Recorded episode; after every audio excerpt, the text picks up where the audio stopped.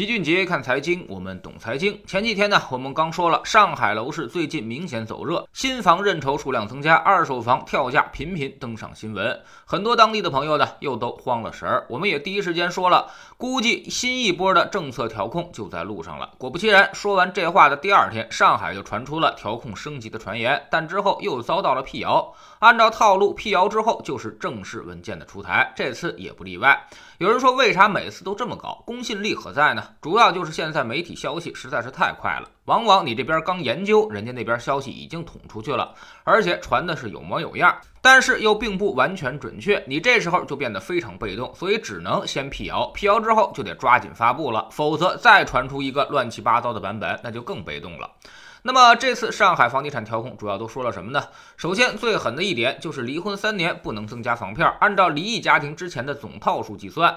很明显，这就是要打击假离婚。上海之所以把这个东西当成了杀手锏，肯定是看到了某些数据上的变化，估计离婚买房的人不在少数，所以这一下很多人瞬间又都失去了购房资格。另外呢，也是为了他后面的政策进行铺垫。这次只是强调了完善新建商品房住宅公证摇号选房制度，优先满足无房家庭自住购房需求，并没有明确说一个家庭同一时间段只能在一个楼。盘摇号，但是之前市场确实是有这个传言的，估计也是无风不起浪。这个后面应该会有细化的方案出台。那么严防假离婚，也是提前给这个新房认筹的规定在做准备了。这个将有效的降低市场流动性，让中介很难再进行有效操作。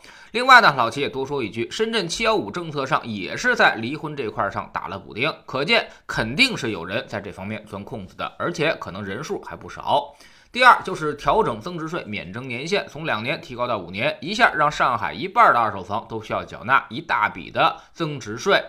加税肯定是降低流动性的，但主要是针对上海的二手房。确实，上海现在二手房有点少，一共才三万多套，也就是偌大的一个上海城，如果再不管的话，再过一个月恐怕就没有二手房可卖了。这完全不符合一个特大型一线城市的气质。上海应该进入存量房时态才合理。现在呢，显然是二手房数量太少了，甚至形成了不小的恐慌，所以这个政策只能起到缓解的作用。但估计也维持不了多久。比如北京，光链家一家手上，它现在就有八万套二手房，而上海这个二手房太少，它始终是个隐患。第三就是赌贷款，严格执行差别化住房信贷政策，实施好房地产贷款集中管理制度。加强个人住房房贷的审慎管理，指导商业银行严格控制个人住房贷款投放节奏和增速，防止突击房贷；引导商业银行进一步加强审贷管理，对购房人首付资金来源、债务收入比加大核实的力度，严防信用贷。消费贷、经营贷等资金违规流入房地产市场，这块政策是比较虚的，估计要金融监管部门或者是银行来做具体的细化。反正记住，房价上涨必有信贷支撑。如果信贷撤立，房价必然短期熄火。估计上海的房贷肯定要从严处理，再加上今年额度本身就十分紧张，不排除窗口指导，很多房贷可能能不批他就不批了。也就是说，你虽然有资格，也符合条件，甚至也已经摇到号买房了，但是能不能申请到贷款可就不一定了。未来贷款肯定会向无房家庭的首套房刚需倾斜，二套房或者是有房家庭，甚至是改善型需求会暂缓。有人说了，这怎么判断是不是刚需呢？看。价格和面积基本就知道了。我花一千多万买套两百多平米的房子，即便你是首套，那也肯定不会是刚需。人家会把贷款都贷给那些五百万以下、九十平米以内的购房家庭。第四呢，就是增加供给，租购并举，严打扰乱市场信息的行为。之前我们就分析过，有开发商捂盘惜售，也有中介串通房主跳价，这些都被视为了有坏人。在这个重要的当口，上海肯定会出重拳打击这种行为。估计现在只要有举报，必然严查，监管部门会把所有的怨气都发泄在这个上面。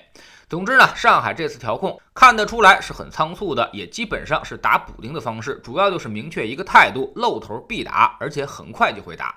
但老实说，这些政策目前来看并不具有特别强的杀伤力。上海的问题还在于二手房供给严重不足，新房再不能够满足需求的话，那肯定会有麻烦。当然，这本身就跟房价看涨的预期有关，大家都觉得房子要涨，于是呢，想卖房的也就撤单了。二手房下降非常快，不见得都是卖掉的，也就是说卖着卖着它就不卖了，所以必须要把预期再扭转过来才行。这就要政策上一层一层的加码，未来还有很多政策可以用，比如进一步的限购限售或者调高利息等等。上海目前的利息仍然是全国最低的，但最关键的还是要加大供给，唯有供给增加才能够稳定预期。我们都说长沙模式或者之前的重庆模式，最重要的一点就是土地盯住了人口。人口增加，土地就要给足，这样就很难形成涨价的预期了。所以现在预期管理是非常关键的。以后这种什么抢人落户的政策还是尽量少出，这种东西肯定会被理解为政策放松。也有人之前问到了北京，北京跟上海是完全不同的。北京绝对是坚决控制人口的流入，认房又认贷是史上最严，二手房供给充足，现净房库存也不少。今年放开了商品房土地供给，所以这个会导致新房数据上可能有涨价的表现。但是其实供给增加肯定不是什么坏事儿，中长期反而更有利于北京楼市的稳定。所以老齐不认为北京楼市有上涨的风险，甚至今年楼市信贷更紧，二手房可能还会继续走低，你的房子可能更不好卖了。未来北京跟上海、深圳完全不同。它就是一个收缩型城市，只是这个收缩是它主动为之而已。从城市定位功能来看，北京现在连经济中心都不提了，旁边还盖了个雄安新区，一直在疏解非首都功能。难道这你还看不出是什么意思吗？也就是说，北京以后就相当于一个华盛顿，华盛顿的房价是不能跟纽约比的，甚至比旧金山和洛杉矶都不如。所以，北京和上海以及深圳之间会慢慢的拉开一些差距。回头呢，我们会在一本书叫做《中国城市大洗牌》里面，把未来全国主要城市的表现都会给大家梳理一遍。有兴趣的可以到时候来老齐的读书圈里面收听收看。在知识星球齐俊杰的粉丝群里面，我们昨天盘点了一下市场一周的走势，告诉大家牛市下半场第二级火箭业绩驱动可能已经结束，马上就是第三级火箭，也就是情绪驱动阶段。在这个阶段，我们应该做好哪些事情？这一轮牛市走来，创业板已经翻了两倍，我们又该总结出什么呢？学点投资的真本事，从下载知识星球 APP 找齐俊杰的粉丝群开始。新进来的朋友可以先看看《星球置顶三》，我们之前讲过的重要内容，以及几个风险低但收益很高的。资产配置方案全在这里面。知识星球老七的读书圈，我们正在讲《繁荣与衰退》这本书。昨天我们具体讲到了大萧条，为什么颗粒芝繁荣之后会出现大萧条？大萧条的形成原因到底是什么？政府有没有应对适当？为什么在这之后我们屡次提到了有大萧条的风险，但却从来没有再发生过？